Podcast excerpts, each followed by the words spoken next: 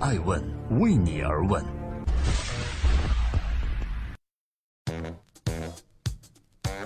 Hello，大家好，这里是爱问每日人物，今天是二零一七年的十月二十七日，欢迎聆听守候，记录时代人物，探索创新创富。今天共同关注奥地利总理库尔茨，从政八年就当总理，三十一岁的他如何神速攀到了奥地利总统这样的政治巅峰呢？年仅三十一岁的新任奥地利总理库尔茨如何走向政治巅峰？爱问每日人物，今天告诉你这位政治神童不一样的故事。当大多数的八五后还在职场打拼时，这位八六年出生的帅气小伙已经赢得了奥地利的大选，即将成为这个地处欧洲中心、拥有八百七十五万人口国家的下一任总理了。二零一五年，拥有好莱坞面庞的四十三岁的加拿大总理特鲁多将内阁设置为男女各半。自带话题的加拿大总理成为了一名 Twitter 粉丝高达三百七十四万的网红总理。紧接着，二零一七年，颜值与其不相上下的三十九岁的小鲜肉马克龙则领导前进运动入主了法国的爱丽舍宫，并因其和老师的忘年恋博得了世界的眼球。而这一次，全球政治年轻化的趋势再次加码，不仅新晋领导人颜值越来越高，年龄也被刷新到了三十一岁。当八五后开始面对三十而立的人生困扰时，年仅三十一岁的奥地利新任总理库尔茨已经在用实际行动改变国家、影响世界了。正在播出的是《艾问每日人物》，欢迎每天晚上九点半关注艾问的官微和官网来收听和收看。今天，爱问奥地利总理三十一岁的库尔茨，小鲜肉的陡峭政治轨迹背后是什么呢？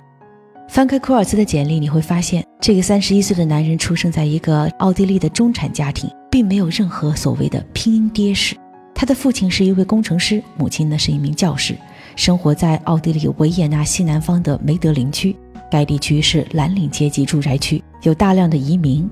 库尔茨的青少年时代似乎亮点难寻。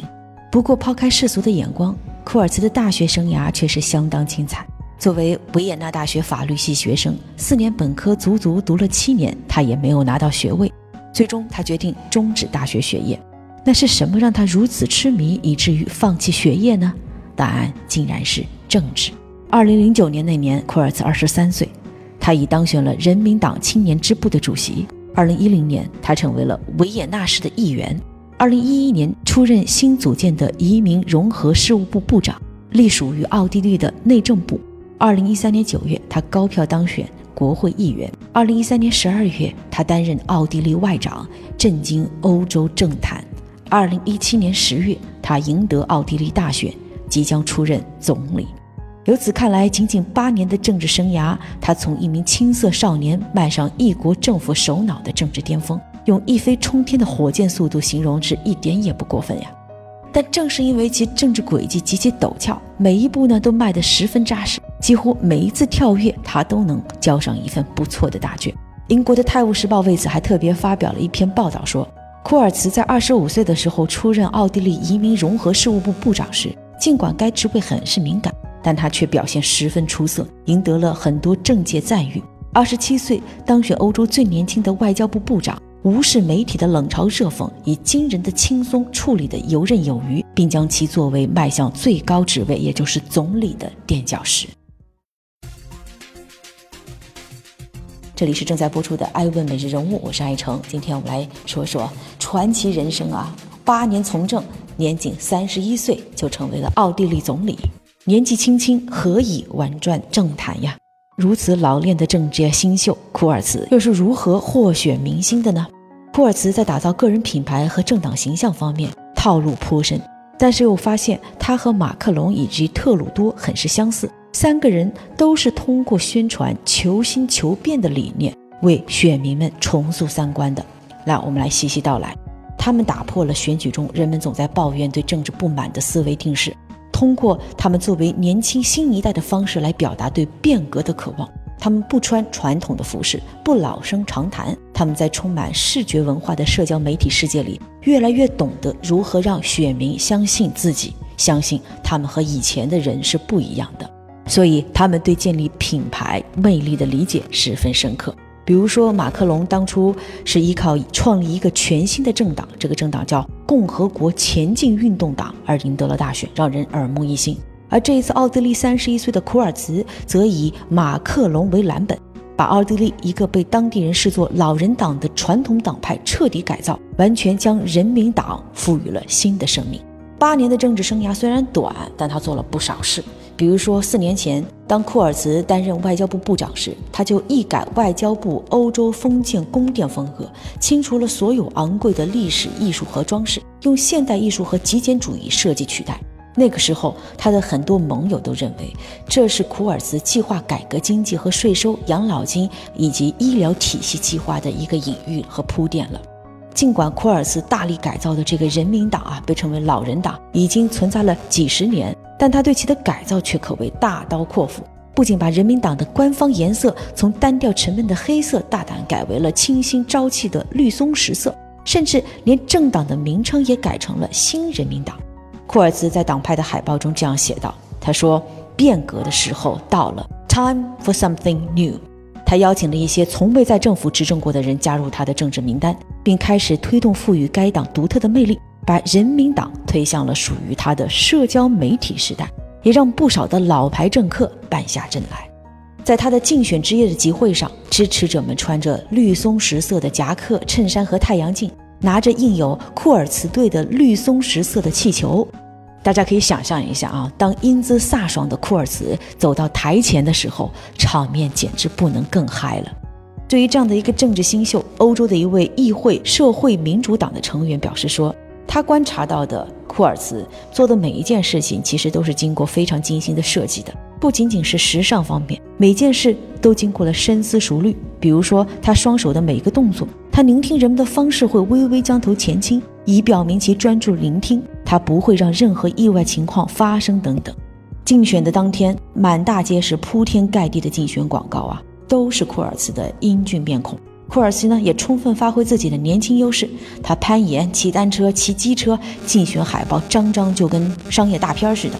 比如说，其中有一张是攀岩登顶成功的照片，日出的阳光照在他的脸上，再配上让奥地利重回巅峰的标语，充满了朝气，气势磅礴，打动选民的心，自然也就不奇怪了。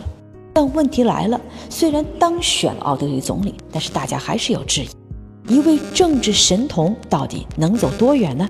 今天爱问每日人物继续为你而问。别看库尔茨玩政治套路深，他的性格却是非常的低调和谦逊，这也是他和法国的马克龙很大的不同之处。尽管政治生涯是如日中天，库尔茨呢仍住在他老家社区的一个小小公寓里，每天乘坐公共交通上班，在没有任何随从的情况下走在街上，拒绝使用私人飞机，而选择乘坐经济舱出行。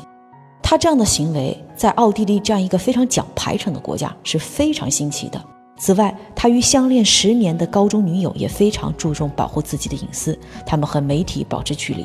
在多次被问及是否会结婚生子后，库尔茨说：“我肯定想要孩子，但他宁愿在家里讨论，也不要在媒体上讨论自己的家庭生活。”即使如此，年龄三十一岁一直是库尔茨的软肋，而且遭受质疑。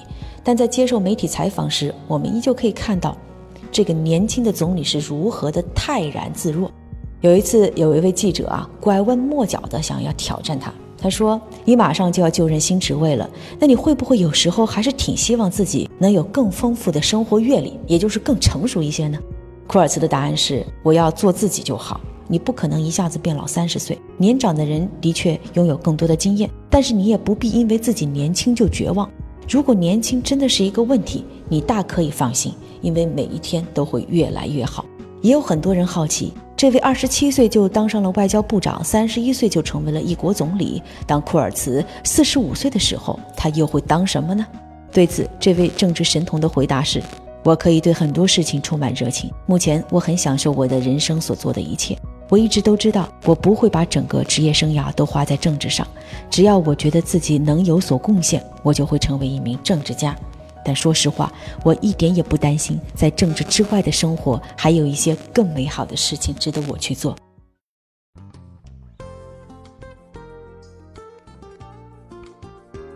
在今天爱问美人物的最后，感谢各位的聆听和陪伴。我想说的是，对于三十一岁的总理库尔茨，让我想起当特朗普借助社交媒体打败了希拉里，且洋洋得意的状态。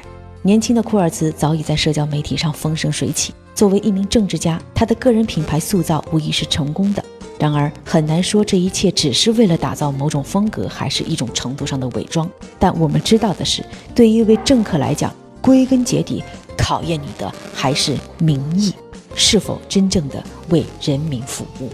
我是爱成爱问人物的创始人，爱问为你而问，让内容有态度，让数据有伦理，让技术有温度。爱问是我们看商业世界最真实的眼睛，记录时代人物，传播创新精神，探索创富法则。